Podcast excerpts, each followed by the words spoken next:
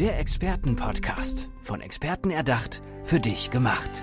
Experten aus nahezu allen Bereichen des Lebens geben wertvolle Tipps, Anregungen und ihr geheimes Know-how weiter. Präzise, klar und direkt anwendbar. Von A wie Affiliate bis Z wie Zeitmanagement. Der Expertenpodcast macht dein Leben leichter. Ja, herzlich willkommen zu einer neuen Folge im Expertenpodcast. Gegenüber sitzt mir heute Morgen die Frau Nina Finken. Nina, schön, dass du der Einladung gefolgt bist und dass du da bist. Ja, guten Morgen. Dankeschön für die Einladung. Sehr gerne. Nina, stell dich unseren Zuhörern kurz vor, wer du bist, was du so machst. Mhm.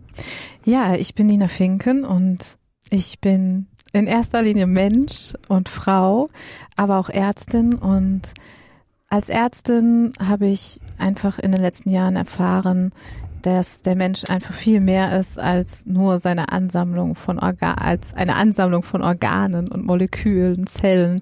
Und ähm, habe gerade in meiner Yoga-Lehrerzeit und auch in Indien auf Reisen, wo ich ähm, naturheilkundliches Ayurveda mhm. gelernt habe, halt die traditionelle indische Medizin, ähm, einfach immer mehr für mich erfahren, dass der Mensch viel, viel mehr ist, halt auch seine Seele, auch ein energetisches System. Und ähm, ich führe Menschen genau dahin wieder zurück, dass sie sich selbst wieder mehr im Ganzen spüren als der Mensch, der sie im Ganzen sind und nicht nur ihren Körper und nicht nur ihr Verstand und äh, nicht nur die körperliche ähm, und geistige Gesundheit, sondern auch die seelische, die spirituelle Gesundheit, die sexuelle Gesundheit und auch die soziale Gesundheit sind mir sehr, sehr wichtig. Mhm.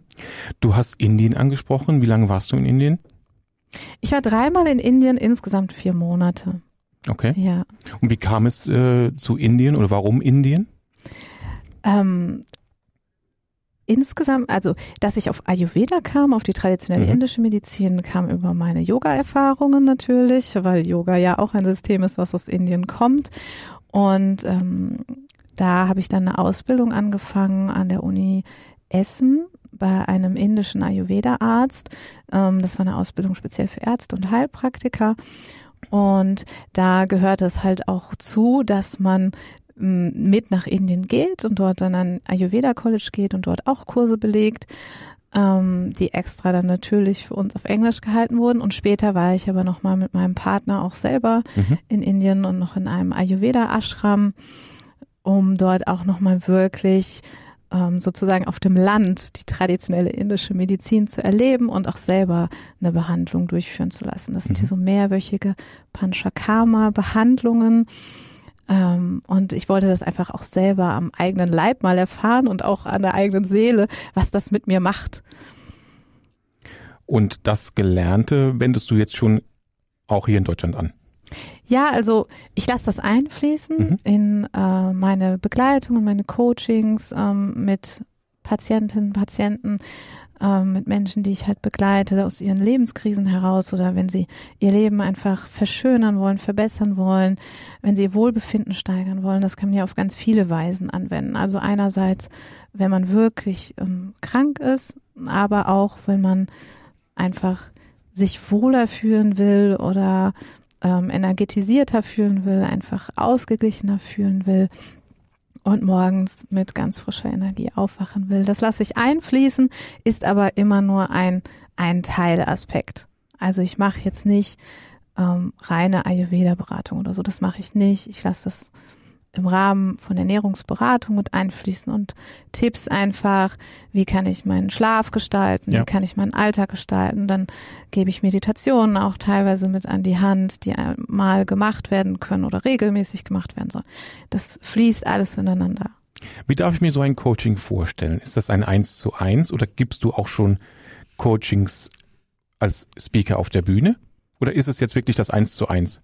Im Moment ist es vor allem das Eins zu eins. Ich äh, plane aber auch ähm, Gruppen anzubieten. Also ich habe mhm. ähm, mal einen Workshop mit einer Gruppe auch ähm, gemacht ähm, und möchte das auch bald wieder machen, dass ähm, ich es in Gruppen entsteht einfach nochmal eine ganz andere Dynamik. Ja.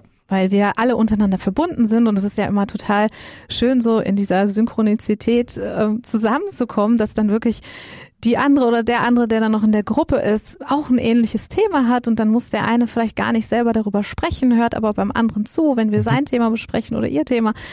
Und ähm, diese Dynamik möchte ich einfach auch mit ausnutzen. Und ähm, bisher habe ich vor allem eins zu eins gearbeitet, mache das auch sehr, sehr gerne. Es gibt einfach auch Menschen, die das lieber machen, mhm. die sagen ganz klar, okay, ich möchte lieber eins zu eins, weil es so vertrauliche Themen sind, so intime Themen, die möchte ich jetzt nicht so in einer Gruppe besprechen. Dafür gibt es die eins zu eins Sitzungen sozusagen. Ähm, die mache ich vor allem online, aber man kann das auch persönlich machen, wenn man in mhm. der Nähe wohnt. Ähm, da habe ich Räumlichkeiten, die ich anmiete dafür und ähm, andererseits äh, biete ich aber auch ähm, Retreats an. Also ich biete Selbsterfahrungswochenenden sozusagen an. Mhm. Ähm, nicht einfach nur Yoga-Retreats, sondern wirklich ähm, Selbsterfahrungswochenenden, wo man wirklich sich selbst näher kommt und das für spezielle Themen. Jetzt biete ich zum Beispiel ein stille Retreat an im, im Advent, wo man wirklich zu sich selber kommen kann und in die, in die Stille gehen kann. Mhm. Wie akquirierst du deine Kunden aktuell? Vor allem ähm, über Instagram tatsächlich. Mhm. Ähm, das macht mir so am meisten Spaß, einfach da die Gestaltung der Posts und der Videos. Ähm, ich habe jetzt allerdings auch schon einige Videos für YouTube aufgenommen, die ich jetzt bald auch hochladen werde. Und ich denke, das wird sich dann so verbinden, auch in YouTube und Instagram. So Step by Step. Genau. Sehr schön. Das hört sich jetzt für mich an nach einer ganzheitlichen Medizin. Ist das richtig ausgedrückt? Ja, also ich mag noch lieber den Begriff integrale Medizin mhm. oder Medizin der neuen Zeit, mhm. ähm, weil es das Spirituelle noch ein bisschen mehr mit reinnimmt. Ganzheitlich ist schon so ein bisschen inflationär gebraucht. Klar weiß oder glaubt jeder zu wissen, was dieser Begriff bedeutet, aber ja, ich finde den Begriff Medizin der neuen Zeit oder die neue Medizin am treffendsten für das, was ich. Da darfst du auch gerne noch mal etwas näher drauf eingehen. Mhm. Äh, sehr gerne. Die Medizin der neuen Zeit, ja, bezieht vor allem auch ähm, das spirituelle Dasein des mhm. Menschen mit ein. Ähm, aber auch das Sexuelle, beziehungsweise das Sexuelle zum Beispiel hat ja auch eine spirituelle Ebene, nicht nur eine körperliche, nicht nur eine Gefühlsebene, sondern auch eine spirituelle Ebene. Männer und Frauen kommen zusammen oder auch Frauen und Frauen oder Männer und Männer, wie auch immer, aber es kommen verschiedene Energien zusammen, die sich verbinden. Ja. Und Spiritualität ist für mich Verbindung ähm, Verbindung schaffen, Verbindung wieder spüren, die eigentlich eh schon da ist, auch wenn wir sie vielleicht gerade gar nicht richtig spüren können. Das ist oft auch ein Thema ähm, in meinen Begleitungen. Und ich möchte in dieser neuen Medizin oder Medizin der neuen Zeit wirklich alles verbinden, was es gibt, weil wir haben die unglaublich gute Schulmedizin, die gerade natürlich bei einem Polytrauma, bei schlimmen Autounfällen oder so super, super wichtig ist und durch nichts mhm. zu ersetzen. Das ist einfach so. Oder bei einem Herzinfarkt, Schlaganfall. Ich komme ja aus der Neurologie, da habe ich sieben Jahre gearbeitet. Da sind es vor allem Schlaganfallpatienten, die ich notfallmäßig behandelt habe. Und da ist einfach nichts besser als die Schulmedizin. Da habe ich auch mhm. mit den Ayurveda-Ärzten in Indien drüber diskutiert. Das war sehr interessant, die auch gesagt haben, wir haben da nichts Besseres ayurvedisch aber die Nachbehandlung, die Rehabilitation, da ist Ayurveda weit überlegen über dem, was wir hier schulmedizinisch machen. Mhm. Also wirklich eine spastische Lähmung oder eine Lähmung wieder zu lindern durch eine ayurvedische Behandlung. Und aber auch die seelische Komponente mit reinzunehmen, die spirituelle. Wir wissen ganz genau aus vielen, vielen Studien, auch ähm, bezüglich Krebstherapien zum Beispiel, dass ähm, ein Mensch, der glaubt, der an etwas Höheres glaubt, dass der viel, viel stärker durch eine Chemotherapie gehen kann, dass er auch eine ähm, schnellere Heilung sozusagen hat oder ein schnelleres Wohlbefinden wiedererlangt, eine schnellere Erholung, genau das ist das richtige Wort, und ähm, dass es mittlerweile ja auch studientechnisch belegt wird, in der Palliativmedizin auch schon sehr, sehr viel verwendet, aber halt in dieser kurativen Medizin, so zum Beispiel bei einem Schlaganfallpatienten fast mhm. gar nicht. Und das hat mir im Krankenhaus immer gefehlt. Ähm, da wollte ich dann immer auch auf die Ernährung eingehen und auf die seelischen Konflikte zu Hause, in der Familie und so, die einfach auch eine Rolle spielen bei der Ursachenfindung auch von einem Mhm. Schlaganfall zum Beispiel oder einer Depression oder einer multiplen Sklerose oder chronischen Kopfschmerzen, egal was. Ja. Und ähm, was mir als Vision vorschwebt, ist halt eine integrale Medizin, wo wir alle zusammenarbeiten, geistige Heiler, Naturheilkundler, Ayurveda-Ärzte, TCM-Mediziner, ähm, auch die in Deutschland ja bekannten Heilpraktiker, Osteopathen, aber halt auch Schulmediziner und wirklich alle zusammenkommen mit Yogatherapeuten und allem, was es gibt und wirklich, wirklich zusammenarbeiten und respektieren, dass jeder seine Fähigkeiten mitbringt, die notwendig und wichtig sind für, ja, und jetzt benutze ich das Wort wieder, ein ganzheitliches Menschenbild und ein ganzheitliches Menschsein. Ist es sehr schwierig, ähm, also ich stelle mir das sehr interessant vor, was du davor hast, aber natürlich ist es auch ein Meilenstein. Stein, ja, ein Meilenstein diesbezüglich zu sehen, dass, dass jemand, äh, der Schulmediziner ist oder auch Arzt ist, dass du ihn ja überzeugen müsstest, dass man sich wirklich mal an den Tisch sitzt oder mal ein, ein, äh, ein Seminar geben würde diesbezüglich, dass man wirklich dieses, dieses Ganze einfach sehen würde. Auch mit den äh, Physiotherapeuten, Osteopathen, wie du es beschrieben hast. Super tolle Idee. Ähm, wie siehst du das in der Umsetzung? Mhm. Oder siehst du das schon in naher Zukunft bei dir? Ja, ähm, ich plane jetzt für Januar ein ähm, Retreat für Mhm. Ärzte Ah ja. und ich möchte auch einen Retreat planen für Ärzte, Therapeuten und Heilpraktiker, wo ich die schon mal sozusagen zusammenbringe. Ähm, weil mir das zum Beispiel auch super viel gebracht hat in meinem Ayurveda-Seminar, weil wir da zusammen waren, Heilpraktiker und Ärzte. Und es war total spannend, einfach zu sehen, wie machen die eine Anamnese, wie mache ich eine Anamnese. Klar weiß ich, dass ich als Neurologin eine andere Anamnese mache als als Chirurg, aber wie macht ein Heilpraktiker eine Anamnese? Und das ist ja auch von Heilpraktiker zu Heilpraktiker unterschiedlich. Und jetzt kenne ich natürlich meine yogatherapeutische Arbeit, meine ayurvedische Arbeit, ähm, aber auch, ja, ich habe auch mit Schamanen und Geistheilern zusammengearbeitet. Da ist die Anamnese immer anders, also die Erhebung der, der Krankengeschichte in Anführungsstrichen oder der Vorgeschichte. Ähm, und das war schon so spannend zu sehen. Und ich möchte ähm, aber vor allem Retreats machen zur Selbsterfahrung. Einfach wirklich sich selbst, das Bewusstsein mh, nochmal in seinen Grenzen zu erfahren, beziehungsweise vor allem in seiner Unbegrenztheit. Grenzen zu sprengen und zu sehen, okay, ich habe ganz viele Anteile. Wo sind da die Grenzen? Es gibt ja immer dieses, naja, wir haben Körper, Geist und Seele. Aha, was ist denn das eigentlich? Weil, also nochmal wirklich hinzuschauen für dich selber, aber für dich als Einzelperson, Mhm. als Individuum, was ist für dich dein Geist? Wo hört er auf? Wo, wo beginnt er? Gibt es eine Grenze zum Körper? Gibt es eine Grenze zur Seele? Unterscheiden sich Geist und Seele?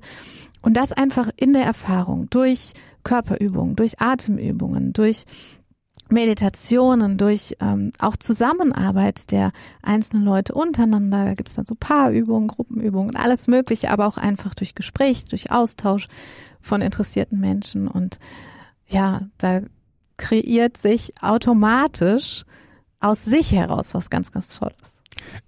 Hört sich super, super toll an. Definitiv steckt viel Arbeit dahinter noch, aber es wird. Bin ich mir ganz sicher. Ich hätte gerne noch von dir drei Hashtags, die auch deine Vision schon beschreiben, aber vielleicht auch das Jetzt. Mhm. Drei Stück. Mhm. Medizin der neuen Zeit. Mhm. Noch ein zweites. Innere Stimme. Innere Stimme. Mhm. Mhm. Noch und eins. Seelenstimme. Hör auf die Stimme deiner Seele. Hör auf deine innere Stimme. Genau. Ja. Die Medizin hatten wir schon, glaube ich, genug beleuchtet. Mhm. Ja. Aber die innere Stimme, dazu könntest du noch vielleicht ein, zwei Sätze sagen. Genau. Also das ist eigentlich, ja, die innere Stimme, die Stimme deiner Seele. Ähm, auch jetzt wieder, was ist deine Seele? Das darf jeder für sich selber beantworten. Und jeder Mensch hat da auch einen anderen Zugang zu. Und das ist auch genau gut und richtig, so wie es ist. Ähm, wir haben einfach häufig gelernt, mittlerweile auf den Verstand zu hören. Und ich sage immer, wir haben so drei Instanzen in uns mindestens. Drei. Also einerseits halt den Geist, den Verstand, der denkt und der super lösungsorientiert denkt und Mhm. ganz toll Probleme lösen kann. Ähm, aber wir haben ihm leider auch die Aufgabe übertragen, ähm, Entscheidungen zu treffen oft. Und dann versuchen wir das mit Pro- und Kontralisten und alles zu durchdenken. Und das ist nicht das, was uns auf unseren erfüllten Lebensweg führt, sondern das tut unsere innere Stimme, die Stimme unserer Seele, die Stimme unseres Herzens. Also jeder hat da so ein bisschen ein anderes Wort für. Ähm, und die Stimme deines Herzens ist die, die dir sagt, wo sozusagen dein Weg ist, dein Lebensplan ist und ähm, wo du auch etwas richtig machst im wirklich ethischen Sinne auf ganz, ganz hoher, auch spiritueller Ebene und nicht einfach nur, weil irgendein Gesetz es zum Beispiel sagt. Also die innere Erfüllung. genau. Auch. auch Auch Erfüllung, ein Teil genau. davon, ja. Ähm, und dann gibt es aber noch eine dritte Instanz, also bei den ähm, Frauen ist das im Prinzip der Schoßraum. Damit ähm, arbeite ich auch super gerne. Ähm, Thema Weiblichkeit, also da ziehen wir als Frauen unsere Kraft her, die Männer halt eher aus dem Lingam, aus dem männlichen Geschlecht, aber die Frauen halt aus dem Schoßraum, da ungefähr, wo die Gebärmutter sitzt, aber es ist ein energetischer Raum viel mehr, wie das Herz auch eher ein energetischer Raum ist. Ähm, und damit ist jetzt nicht das organische Herz gemeint, auch nicht die organische Gebärmutter, sondern wirklich die Kraft, ja, unsere Lebenskraft, die Schaffenskraft, auch die Mhm. Schöpferinnenkraft, Schöpferkraft, die kommt im Prinzip aus unserem Schoßraum. Und damit haben wir einmal die Kraft, also der Teil, der uns die Kraft gibt, der Teil, der die innere Stimme ist sozusagen und uns sagt, okay, das ist richtig, das ist stimmig, geh dahin, das ist dein Weg. Und dann gibt's halt den Geist, der ganz, ganz toll im Plan ist und ein ganz tolles Werkzeug und ein ganz toller Werkzeugkasten, ähm, um uns halt in dieser Umwelt, in der wir uns jetzt hier als Menschen befinden, zurechtzufinden. Mhm. Sehr schön. Nina, hast du noch ein Lebensmotto für unsere Zuhörer und für mich?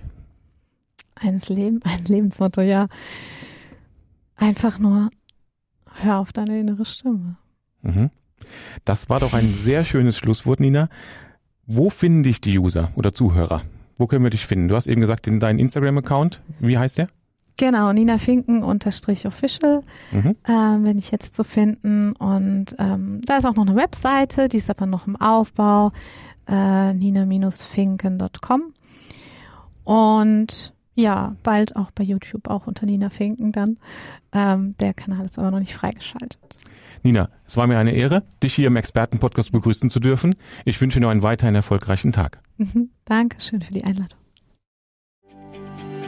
Der Expertenpodcast. Von Experten erdacht, für dich gemacht. Wertvolle Tipps, Anregungen und ihr geheimes Know-how. Präzise, klar und direkt anwendbar. Der Expertenpodcast macht dein Leben leichter.